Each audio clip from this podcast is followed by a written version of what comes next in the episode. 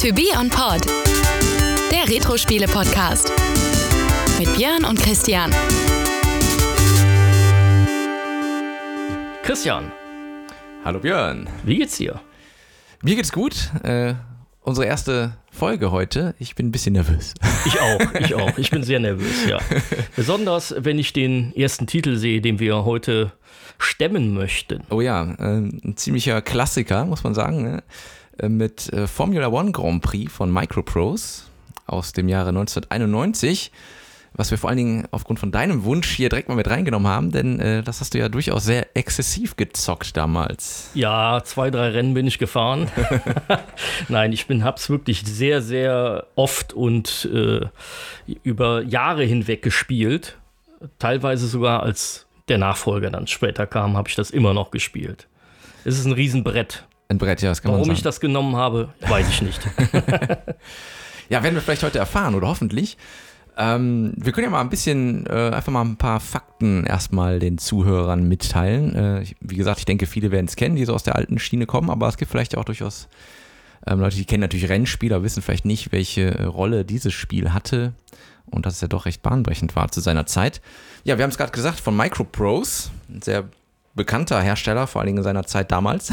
ja, Ähm, das Spiel kam 1991 raus und äh, ja, auf den großen drei Plattformen, sage ich jetzt einfach mal, äh, mit dem Amiga, dem Atari ST und dem PC.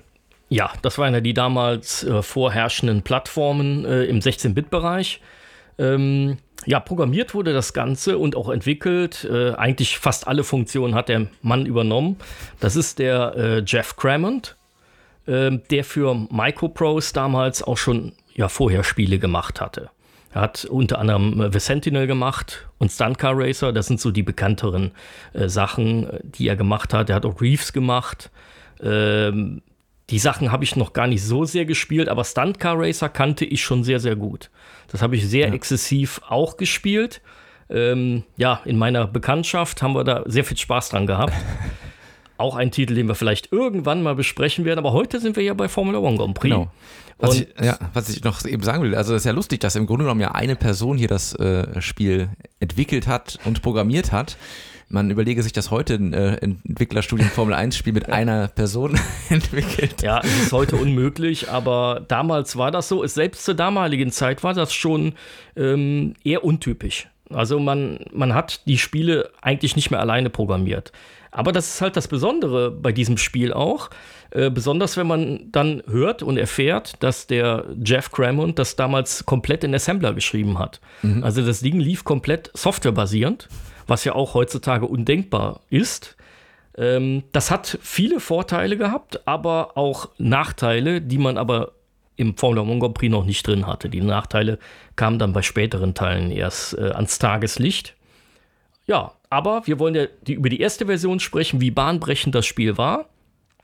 Ja. Ähm, was auch relativ interessant ist, dass das natürlich grafisch und auch von der Physik her nicht unbedingt jetzt das absolute neueste Produkt war. Es gab ja vorher schon das Indy 500 von Psygnosis und äh, da ist es dementsprechend auch schon gewesen, dass diese Polygongrafik, die dargestellt wurde, ja auch schon allgegenwärtig war. Das Spiel kam sogar wesentlich früher raus, aber das Gesamtpaket, das macht das Spiel eben aus. Das ist die Fahrphysik, das sind die vielen Funktionen und ja, über das sprechen wir jetzt nochmal im Detail. Mal gucken, welche Erinnerungen du noch so an das Spiel Ja, hast. also äh, ich, habe es tatsächlich damals gespielt. Ich hatte das, ähm, war so in meiner Phase, wo ich äh, ja einfach auch Spaß hatte an Rennspielen. Ich hatte dann den IndyCar Racer oder IndyCar Racing hieß es, glaube ich, hier, ne? Ja. Ja. Und ähm, das habe ich sozusagen beide Spiele ähm, gespielt und Formula One, äh, Formula One Grand Prix war durchaus sehr fordernd. Das weiß ich noch. Äh, da musste man tatsächlich äh, wirklich ordentlich sich dran trainieren, ja, bis man da mal äh, die, ja, die Fahrzeuge auf der Strecke gehalten hat. das das äh, hatte ta- tatsächlich äh, sehr viel ähm, ja, Zeit gefordert, das zu machen. Ich weiß, ich kann mich allerdings nicht mehr erinnern, mit welcher Steuerung ich das überhaupt gespielt habe. Also ich meine fast, ich habe zu dieser Zeit viel einfach nur Tastatur gespielt, was die Sache wahrscheinlich sehr äh, schwierig gemacht hat. Ja, ja, ja, das ist, das ist tatsächlich so. Man konnte das Spiel auf, ja, je nach System konnte man das äh, mit Tastatur. Es gab sogar die Möglichkeit, auf dem PC wohl auch mit der Maus zu steuern. Habe ich nie probiert. Ich habe es nur irgendwie jetzt nochmal nachgelesen. Äh, und Joystick, der auch empfohlen wurde, ausdrücklich ja. vom Hersteller. Ich persönlich habe das Spiel auf dem Amiga gespielt, auf dem 1200er, den mein Bruder zu der Zeit hatte. Ähm, habe es vorher auch schon mal auf dem Amiga 500 gespielt. Hauptsächlich aber auf dem PC, gerade als ich den selber einen PC bekommen habe. Und ja, für mich war das Besondere in der, bei, beim Thema Steuerung. Ich habe es halt auf dem PC mit einem Gravis Analog Joystick gespielt, Aha. später mit einem Analog Pro, der dann noch mal ein paar Tasten mehr hatte. Und das war im Prinzip der wesentliche Unterschied. Analog Joysticks auf dem Amiga äh, hat eher nicht so gut funktioniert. Da hat man mehr diese digitalen Joysticks verwendet. Und äh, das war halt einer der Spiele, wo ein analoge, ja, Analog Joystick im Prinzip die musste man haben. Das ging gar mhm. nicht anders. Sonst wäre das Spiel unspielbar gewesen. Wie du sagtest, der Einstieg ist super schwer. Selbst mit bester Hardware äh, ist das so eine Sache. Ich habe es auch später, in späteren Versionen mit dem Lenkrad gespielt, aber Joystick war immer die präziseste Variante durch die Kurven zu kommen. Ja. ja. Also, wie gesagt, du hast gesagt, du hast die Amiga-Version hauptsächlich gespielt? Nein, ich habe hauptsächlich die PC-Version gespielt. So, okay. Ich kenne die Amiga-Version. Ähm, das Spiel war ein Grund, weshalb ich mir einen PC gekauft habe. Ah, okay, ja. verstehe. äh, weil das Spiel lief auf einem 386er PC mhm. schon etwas besser als auf Amiga. Und vor allem äh, hatte man da die Möglichkeit, da sind wir nämlich schon beim Grafikpart, äh, Texturen auf der Strecke einzuschalten. Mhm. Das sah dann einen Ticken besser aus. Es lief viel flüssiger. Auf Amiga hatte man immer den Eindruck, und das ist nicht nur ein Eindruck, das stimmt auch, äh, dass die Framerate deutlich unter 25 Bilder pro Sekunde lag. Okay, das ist ja schon merklich dann, ja. Ja, also für damalige Zeiten gar nicht so untypisch bei 3D-Spielen, mhm. dass das ein bisschen ruckelte. Heutzutage fast unspielbar. Ja. So gefühlt. Äh, währenddessen man auf einem 386er schon ein sehr gutes Spielgefühl hatte. Also auf einem 286er musste man die Texturen schon abschalten. Das habe ich auch ausprobiert, weil mhm. ich irgendwann mal einen in die Finger bekommen habe. Äh, das ist kein schönes Spielerlebnis. Das schönste Spielerlebnis hat man natürlich mit dem 486er. Den hatte ich nämlich dann damals ja. mit 33 Megahertz. Und da konnte man die Textur, Texturen einschalten und hatte volle Bildrate. Schönste Spielerlebnis. Und das sind so auch die wesentlichen Unterschiede. Das war Atari ST, Amiga-Versionen waren halt, die sahen immer noch gut aus. Zu der Zeit waren die auch wirklich on top. Aber die schönste Version, was die Grafik angeht, hatte einfach der PC. Mhm. Und von der Steuerung her war es bei beiden oder bei allen Plattformen relativ egal, weil jede Plattform auch einen Gravis Analog Joystick hatte, mhm. der ohne Probleme funktioniert hat. Ich habe aber auf dem Amiga keine Analog Joysticks gehabt. Ja, okay. Das merkt man dann halt dann schon.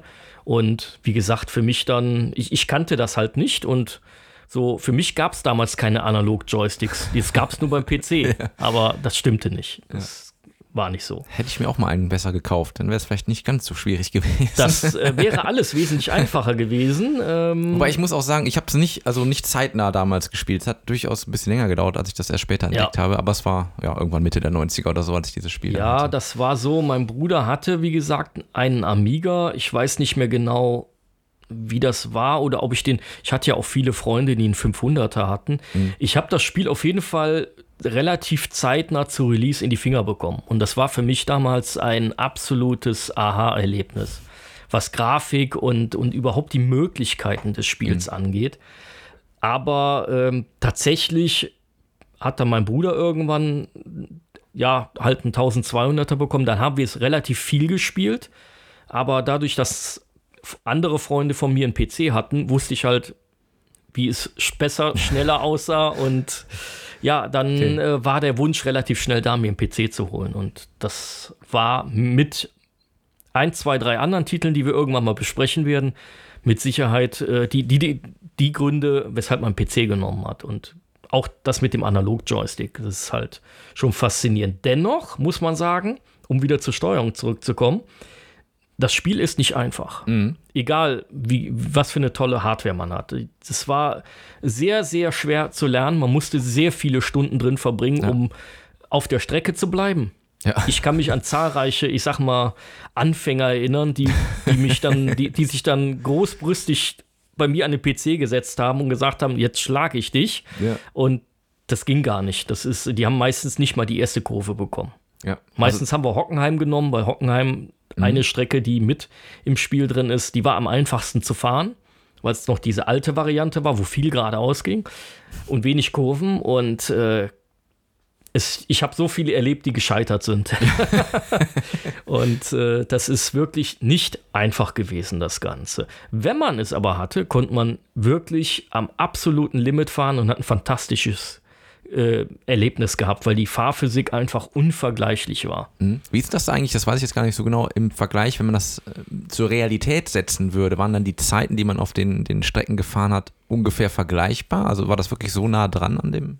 Ja, das ist das Erstaunliche. Bei dem Spiel war man wirklich äh, zur damaligen Zeit, wenn man das 1991 mit der Formel 1 verglichen hat, war es wirklich sehr, sehr nah dran. Mhm. Also es ist aber, ich sag mal, wie bei jedem Formel 1-Spiel, wenn das auf den Markt kommt, da wird immer geprüft, ja, wie realistisch ist das? Da werden dann aktuelle Fahrer gefragt und da kommen immer wieder so Aussagen wie, ja, das ist sehr nah dran und äh, das ist, es ist natürlich sehr schwierig, das zu beurteilen. Das kann vielleicht ein richtiger Rennfahrer, natürlich gibt es Effekte, die einfach fehlen, aber ich bin damals äh, zu der Zeit auch mit meinem Bruder Kart gefahren und äh, wir hatten so ein bisschen Rennerfahrung.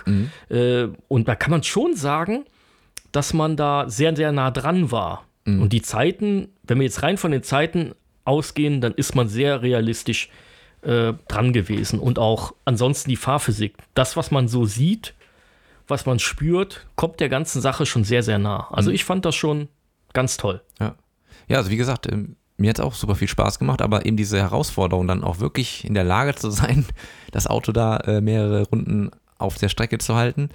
Und man hat gemerkt, wie man dann äh, Stück für Stück immer besser wurde. Äh, und dann irgendwann hat es dann auch wirklich geklappt, dass man äh, das geschafft hat. Äh, und das fand ich halt dann wirklich äh, hera- herausfordernd, das irgendwie zu meistern. Da erinnere ich mich noch sehr gut dran. Ähm, Gab es dann irgendeine eine Strecke, ähm, die du besonders gerne gefahren bist? Oh, ja, ja, ja, die gab es. Die habe ich heute noch im Gedächtnis. Wahrscheinlich würde ich da immer noch top drauf fahren. Das war direkt die erste Rennstrecke in dem Rennkalender, wenn man eine Saison gefahren ist. Äh, Das war die Strecke in Phoenix, in Phoenix, Arizona. Äh, Die gibt es heutzutage nicht mehr. Das war ein Stadtkurs, aber ich bin den so gerne gefahren. Das war meine Paradestrecke. Es gab aber auch viele andere. Ich, man weiß ja, dass heutzutage viele Strecken in der Formel 1 umgebaut wurden und nicht mehr den Originalzustand haben. Selbst äh, Spa ist heutzutage umgebaut worden, sieht dann auch nicht mehr so aus wie, wie damals. Aber das Phoenix war schon, war schon meine Strecke. Äh, das ist, ist aber alle, eigentlich waren alle Strecken toll. Es Ja. war, war fantastisch und das war halt die Herausforderung, auf jeder Strecke auch wirklich schnell zu sein. Ja, und äh, Klar. das ist schon sehr klasse. Hast du denn auch im Multiplayer gespielt? Es Nee. konnte ja über einen Hot Seat Modus konnte man ja auch mit mehreren Leuten spielen. Das stimmt, aber da, äh, nee, nicht, dass ich wüsste. Also, Ah. äh, ich glaube, da, da habe ich tatsächlich nicht mitgemacht. Das, das ist interessant, weil du im Prinzip den besten Modus des ganzen Spiels verpasst hast. Gut, ja. Gut, dass wir darüber sprechen. Ja, ja, das ist wirklich, das ist sehr interessant. Also Dann erklär der, mal. Der Hot Seat Modus. Der Hot Seat Modus ähm, ist im Prinzip so. Ähm, ich erkläre es jetzt einfach mal an, an, anhand eines Rennens. Das Ja. Rennen ist dann, das startet, eine Person fängt an. Das ist in der Regel die Person, die sich am weitesten vorne qualifiziert hat. So, dann fährt man, das ist, man kann es individuell einstellen. Wir haben es meistens so gemacht, wir haben 25% Renndistanz gefahren. Also wenn ein Rennen eigentlich 60 Runden gehabt hätte, dann haben wir dementsprechend dann nur die, die 25% davon gehabt. Und ähm, dann fing das Rennen an. Der erste ist eine, ich sag mal, zwei, zweieinhalb Runden gefahren. Dann kommt ein Timer mitten im Bildschirm, taucht er auf einmal auf. Okay. Achtung, in so und so viele Sekunden wird gewechselt. Dann geht der, übernimmt der Computer. Das sieht man dann auch. Und dann, ich glaube, fünf Sekunden waren es. Ja. Später musste man, musste der nächste Spieler dann. Also es war dann wirklich Hot Seat und Okay. genauso haben wir es auch gespielt. Der nächste ging an, an den Schreibtisch ran oder wo auch immer man gespielt hat.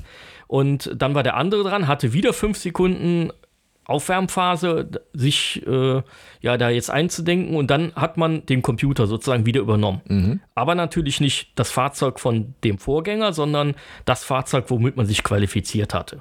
Ah, okay, verstehe. Also jeder hatte ja sein Fahrzeug, Ja, sein ja. Team und äh, dementsprechend hat man dieses Fahrzeug übernommen. In der Zeit, wo dann ein Spieler spielt, hat der andere äh, sind die anderen Fahrzeuge, weil man es mit sehr, sehr vielen auf Hot Seat spielen konnte, mhm. hat dann dementsprechend äh, der Computer gefahren. Ah, okay. Äh, mehr oder weniger ich wollte gerade sagen, könnte auch zum Nachteil sein von das denjenigen, ist die gerade Nachteil, fahren. ja, ja, ja. Das, das hatte sehr viele Nachteile. Also der größte Nachteil war tatsächlich, oder es war ein Ärgernis. Wir hatten das Problem sehr häufig, wenn der Computer in der Kurve dem manuellen Spieler das abgibt, dem Spieler mhm. die, die Steuerung überlässt. Mhm dann war es sehr wahrscheinlich, dass man rausfliegt.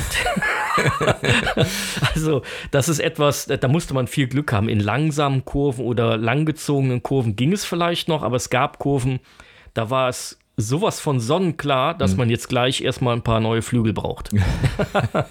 und ähm, ja, das war so ein bisschen der Nachteil und natürlich die Fahr der, der Computer ist nicht so schnell gefahren wie der manuelle Spieler. Ja. Also für den einen oder anderen war es vielleicht ein Vorteil, wenn der Computer gefahren ist, weil man nicht gut genug war. Genau. Aber meistens war es schon so, der war deutlich langsamer. Man musste halt mehr Vorsprung rausfahren als der okay. Konkurrent.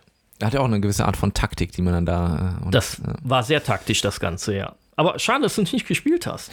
Ja, ich bin mir jetzt gar nicht so sicher, wo du es jetzt nochmal erzählt hast, ob ich es nicht vielleicht sogar doch mal ausprobiert habe. Also mit Sicherheit nicht exzessiv, äh, exzessiv aber irgendwie kommt es mir doch gerade ein bisschen bekannt vor. Ah, ja. Ähm, es war ja einer der Kernfeatures. Also es ja. war eine Möglichkeit, das Ding Multiplayer zu spielen, weil es ansonsten ja, Null-Modem-Optionen und so. Ich glaube, die gab es, die haben wir aber nicht benutzt. Und ähm, ah ja, das, ich meine, 91, da war das auch noch nicht unbedingt Ja, da so. war das alles noch nicht so. Ja. Und, und auch in späteren Versionen. Das ist halt immer so eine Sache. Dieser Hot Seat-Modus hat halt den Vorteil, der läuft auf einer Maschine, der funktioniert ja. immer. Ja. So, wenn das Spiel läuft, läuft auch der Hot Seat-Modus. Und es hat halt super viel Spaß gemacht, weil halt ein paar Sachen unvorhergesehen passieren ja. konnten. und eben nicht so war, einer fährt vorne weg und fertig. Und äh, das, das, das ist schon eine Besonderheit mhm. gewesen. Mhm. Ja. Aber da sind wir schon fast beim nächsten Thema, der ganzen Physik ja. des, des Spiels, wo ich eben sagte, ah, Flügel tauschen und so. Ja, tatsächlich. Das Spiel hat vorgesehen, äh, dass man das Auto auch crashen konnte. Ja. Ja, also man konnte es so crashen, dass es nicht mehr vorwärts ging. Aber man konnte sich natürlich auch einen Flügel anknacksen und äh, dann nochmal in die Boxe fahren, diesen reparieren lassen. Das nimmt einem viel Zeit. Ja, einen Boxenstopp haben wir meistens eingestellt, musste man sowieso machen. Mhm. Äh, ja, dann war der halt etwas länger und es war so ein Stück weit ein Nachteil. Also man musste schon auf seine Flügelchen aufpassen, wo wir eben drüber gesprochen haben äh, Stadtkurs. Ja. Das stimmt. Ja, Stadtkurs war natürlich besonders gefährlich, weil es keine Auslaufzonen gab. Ja. Und das ist dann sehr schwierig. Mhm. Ja, klar, da musste man äh, entsprechend aufpassen. Ähm, aber ja, das hat natürlich dann auch, das ist eben auch ein Teil des Spiels, eben diese Bedingungen zu haben. Also nicht wie so ein Arcade-Racer da einfach durchzubrettern, es geht eben nicht und da ja. alle aus dem Weg hauen, sondern da war eben die Simulation dann doch so weit, dass man solche Dinge berücksichtigt hatte. Ja. Das, das ist es. Wir müssen wirklich äh, hier nochmal ganz klipp und klar sagen, es ist kein Arcade, äh, Arcade Racer. Ja. Es ist definitiv eine äh, hochkomplexe Simulation äh, wenn auch man jetzt nicht äh, sich wie beim Flug, äh, Flugzeugsimulation vorstellen muss, tausend Knöpfe drücken ja. und alles wissen.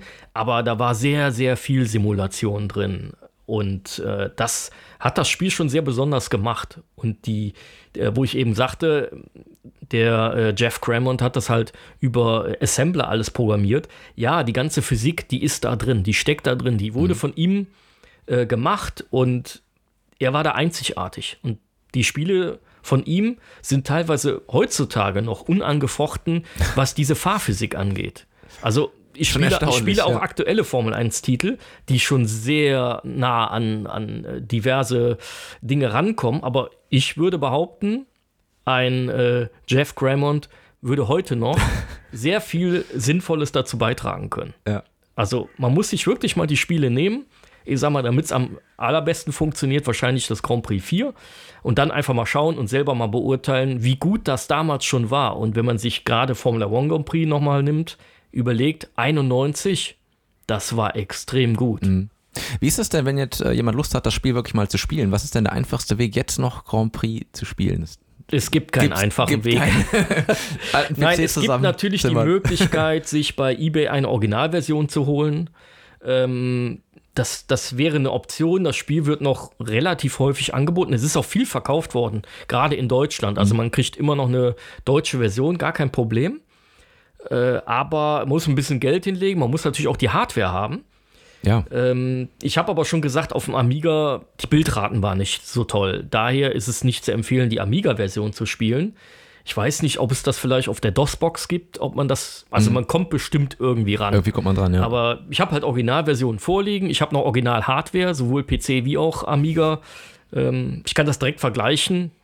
Das haben wir jetzt mal absichtlich nicht so sehr gemacht, damit die Erinnerungen nicht so sehr eingetrübt werden. ja, das ist immer besser, Aber, aber wer es nicht kennt, kann das tatsächlich machen ähm, und sich dann auch gerne mal die Versionsunterschiede ansehen. Was man natürlich auch machen kann, kriegt man leider keinen Eindruck von der Steuerung, auf, die diversen Videos in, in YouTube Ja. oder so zurückgreifen. Es gibt im, im Netz sehr, sehr viele Videos dazu. Da kann man sich das mal äh, ansehen. Ja, besonders äh, interessant ist es dann auch, wenn man sich mal die Versionsunterschiede bei der Musik, also und beim Sound an, ansch- anhört. Das ist auch sehr interessant.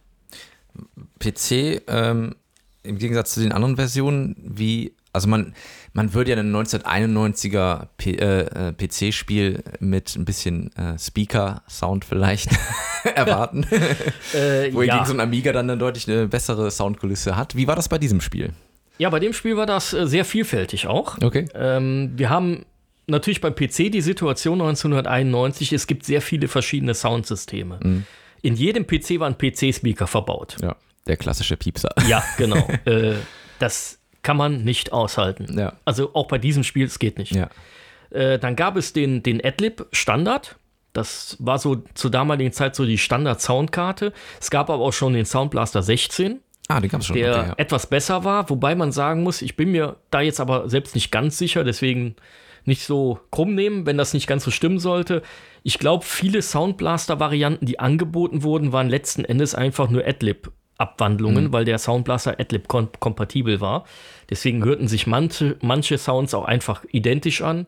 Den besten Sound hatte man damals mit einem Roland, Mhm. mit einer Roland-Soundkarte, die aber für einen Normalo-Spieler ja unbezahlbar war. Ja. Ich glaube, die kosten mehrere tausend Mark damals. Mark, ja. Äh, währenddessen Soundblaster 16 zu der Zeit schon erschwinglich war. Mhm. Und äh, da gibt es halt, am besten kann man es halt wirklich bei der Titelme Titelmelodie erkennen. Da hört man das am besten, ähm, äh, da, wie die Soundqualitäten war. Da war der Amiga natürlich sehr, sehr gut. Ja, ja.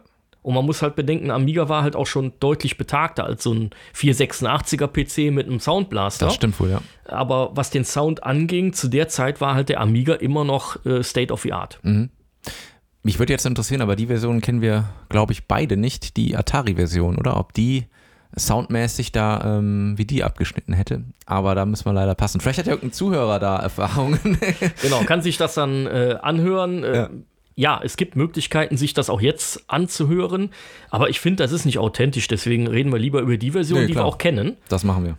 Ich habe tatsächlich auch später äh, bei meinem 486er auch mal eine Roland-Soundkarte in die, in die Finger bekommen.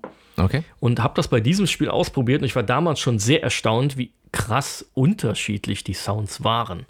Also mit dem Roland-System, das war schon eine ganz andere Hausnummer. Ich weiß, meine erste Soundcard auf dem PC, das war eine Mozart.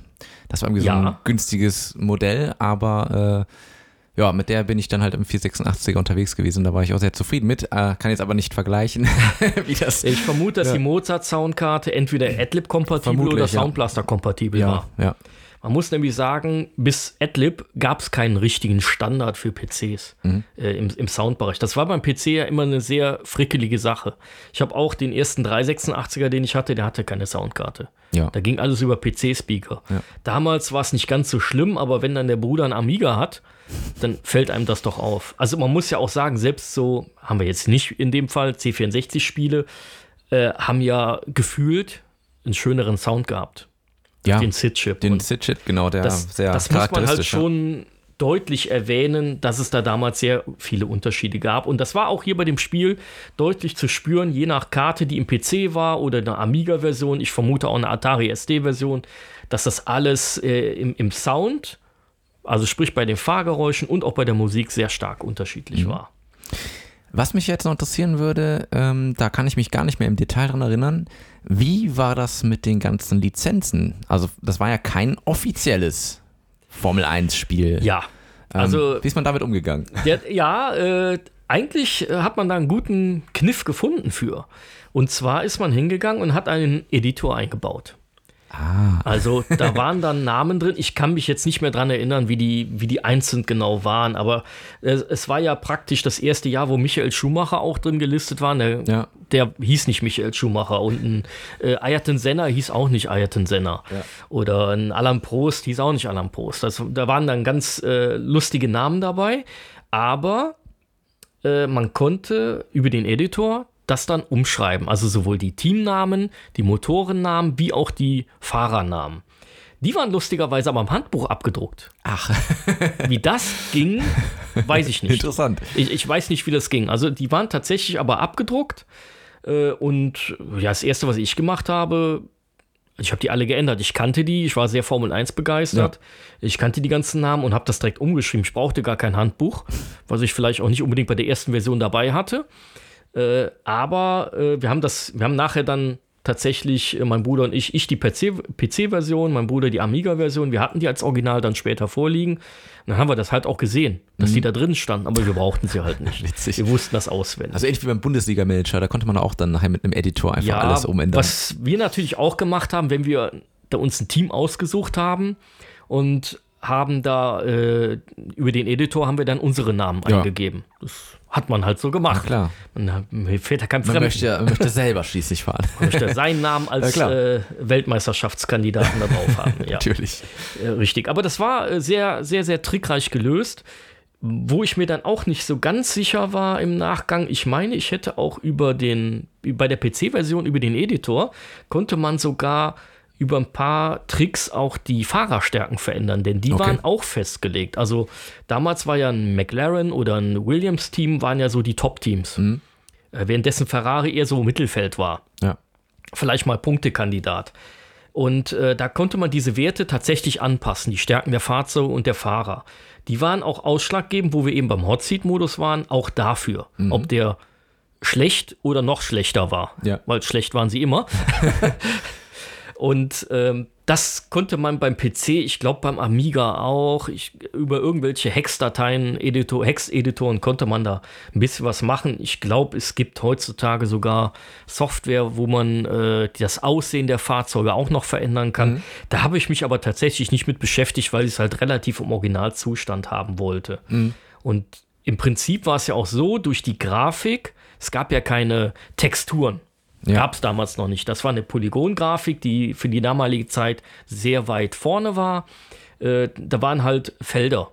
Jedes Fahrzeug bestand aus mehreren Feldern und das wurde halt farblich angepasst auf die Teams. Die haben tatsächlich schon übereingestimmt mit den tatsächlichen Fahrzeugen. Also ein McLaren-Team war dann äh, sehr stark weiß und ein bisschen rot dran. Ein Ferrari war komplett rot. Äh, ein Williams war dann halt in blau und, und gelb geprägt. Ja. Äh, das äh, konnte man darüber sehen und, und äh, identifizieren. Aber Werbung oder so war da noch nicht eingeblendet. gab's nicht, ne? Das gab es noch nicht. Das kam ja in späteren Versionen, das wissen mit Sicherheit viele. Aber um das mal so ein bisschen abzugrenzen, das war technisch damals noch nicht möglich, das zu machen. Ich weiß nur, dass ich in äh, NASCAR Racing, da gab es auch dann so einen, äh, so einen richtigen Shop, wo man dann sein Fahrzeug komplett äh, umgestalten Ja. konnte und irgendwelche Pixel-Grafiken draufknallen konnte. Richtig, damit- richtig. Ja, das wäre natürlich da auch nicht schlecht gewesen, aber so weit war man da noch nicht. Nein, so weit war man da noch nicht. Man muss ja auch sagen, NASCAR kam ja deutlich, Deutlich später, später, erst ne? raus. Es kam ja vorher IndyCar Racing. Genau, ja. äh, was sehr erfolgreich war, aber das kam ja auch Jahre später. Das war dann grafisch auch. Also da sind wir schon eher in dieser Grand Prix 2 Zeit, einem der Nachfolger von dem Formula One Grand Prix. Äh, mit Sicherheit auch mal Thema.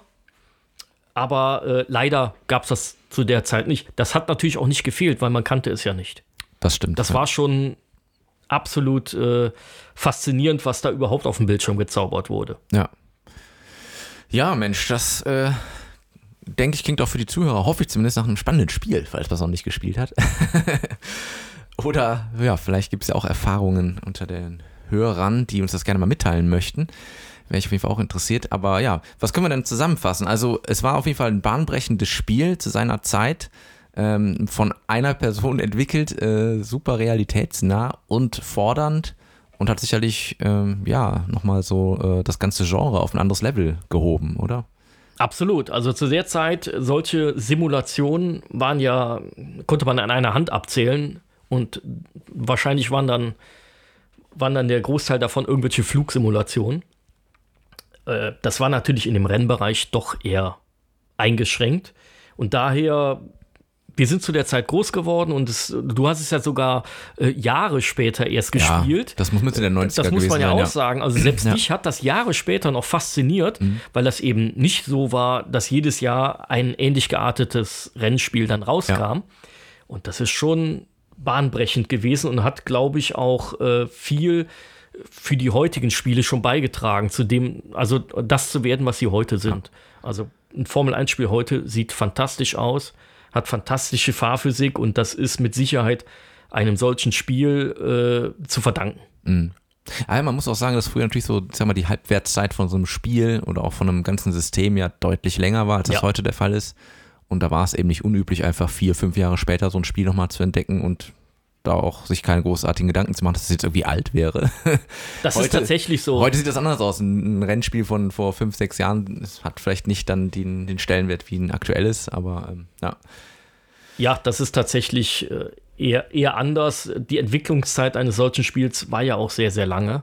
Äh, Ja. Bei einer solch großen Simulation und ich weiß, ich habe jetzt gerade nicht mehr im Kopf, wann Grand Prix 2 kam, aber einige Jahre, ich glaube drei, drei Jahre später oder so, äh, ja, das hat sehr, sehr lange gedauert, sowas zu machen und deswegen hat man natürlich über Jahre diese Simulation genießen können. Man hat einfach viel mehr von diesen Spielen gehabt das ist tatsächlich heute eher eingeschränkt. So, es gibt mit Sicherheit die eine oder andere Ausnahme, aber die Regel ist, äh, letztes Jahr kam ein Spiel raus und dieses Jahr und dann ist das letztes Jahr letztjährige Spiel nicht mehr interessant. Ist alt. Ist alt. Ist, ist einfach Genau. alt. Ja, vor allen Dingen, wenn man da so mit äh, nah an den Lizenzen dran ist, das ist ja auch bei der FIFA-Serie zum Beispiel so, ähm, dann ist das einfach sehr schnell veraltet. Ähm, Ja, das, ist richtig. Das war natürlich hier mit dem Editor etwas anders, weil wenn dann die 92er-Saison angefangen hat, konnte man ja auch die Fahrernamen Ja, hin und her schieben. und durch, äh, wie ich ja schon erwähnt habe, durch ein bisschen Tricksereien konnte man dementsprechend auch die, die, die Performance ein bisschen anpassen. Und das war dann, hat dann schon dazu beigetragen, eine sehr hohe Langzeitmotivation fürs Spiel zu haben. Ich bin sogar hingegangen und habe über, über den Editor äh, ganze äh, Saison mitgelockt. Okay. Also wirklich mit meinem, mit meinem Bruder, mit meinem Kumpel haben wir äh, dann halt für jeden so eine Saisonstatistik gemacht, schnellste Runden und so weiter. Äh, das war, da habe ich immer auch sehr viel Spaß dran gehabt. Das haben wir dann über Jahre, haben wir das so gemacht. Wir sind keine Ahnung, wie viel, wie, wie oft wir da gefahren sind. Wir haben teilweise so gemacht, dass wir jeden Sonntag wo an der- jedem Rennsonntag, wo im wahren Leben das Spiel war, haben wir dieses Rennspiel mit 100% Renndistanz sind wir auch nochmal gefahren. Okay, nicht schlecht. Entweder an dem Samstag oder an dem Sonntag, wo das Rennen war. nicht schlecht. Nicht Weil wir schlecht. halt alle auch total Formel 1 begeistert waren. Ja. Mhm. Und das haben wir über Jahre hinweg gemacht. Auch dann bei Grand Prix 2. Das hörte erst später so ein bisschen auf. Ja. Ja, ich habe wahrscheinlich irgendwo noch eine Diskette mit dieser Statistik. Müssen wir mal rauskramen. ja, sehr schön. Sehr schön. Ja, Ja. ich denke, wir haben das hier äh, sehr umfänglich besprochen, das Ganze. Denke ich auch, ja. Ja, auf jeden Fall, äh, ja, war nochmal interessant, da nochmal ein bisschen zurückzugehen in der Zeit, sich das nochmal ein bisschen hervorzuholen, die Erinnerung an das Spiel und ein paar Fakten dazu. Fand ich sehr gut. Ähm, ich hoffe, den Zuhörern hat es auch gefallen. Sollen wir denn äh, schon mal spoilern, was wir in der nächsten Folge uns vornehmen? Ja, das können wir gerne machen. Irgendein altes Spiel. Es wird ein altes Spiel sein. So viel So sei verraten. Nein, äh, das nächste alte Spiel ist dann Ghostbusters. uh, also auch schon wieder im Auto unterwegs. Äh, ja, mehr oder weniger schon. Unter anderem. Nur diesmal etwas gefährlicher. Ja, das kann man Auch wenn wir. Ja, Unfälle können wir nicht so richtig bauen, aber Ja, wird schon schwer auf interessant jeden Fall die, die Strahlen nicht kreuzen. Ne? Gut, dann ja, würde ich sagen erstmal vielen Dank, Björn. Das äh, war äh, sehr ausführlich. Man hat gemerkt, das Spiel hast du äh, intensiv gespielt. Fand ich gut. ähm, ich war da nicht ganz so talentiert, weil ich es einfach wahrscheinlich nicht so durchweg ähm, durchgezockt habe. Aber äh, auf jeden Fall ein super Spiel. Ja, für alle diejenigen, die es mal ausprobieren wollen. Keine Ahnung, guckt mal bei eBay Kleinanzeigen oder so. Wo auch immer ihr noch so einen Karton mit einer Diskette herbekommt oder andere Möglichkeiten findet. Und dann würde ich sagen, in diesem Sinne verabschieden wir uns bis zur nächsten Episode von To Be On Pod. Auf Wiederhören. Auf Wiederhören. Das war To Be On Pod, der Retro-Spiele-Podcast. Hat dir diese Folge gefallen? Dann hinterlass uns einen Kommentar und teile die Episode in den sozialen Netzwerken oder erzähl deinen Freunden davon. Wir freuen uns übrigens besonders über eine Bewertung auf Apple Podcasts und Spotify. Wenn du uns unterstützen möchtest, findest du alle Möglichkeiten dazu auf unserer Website tobeonpod.de.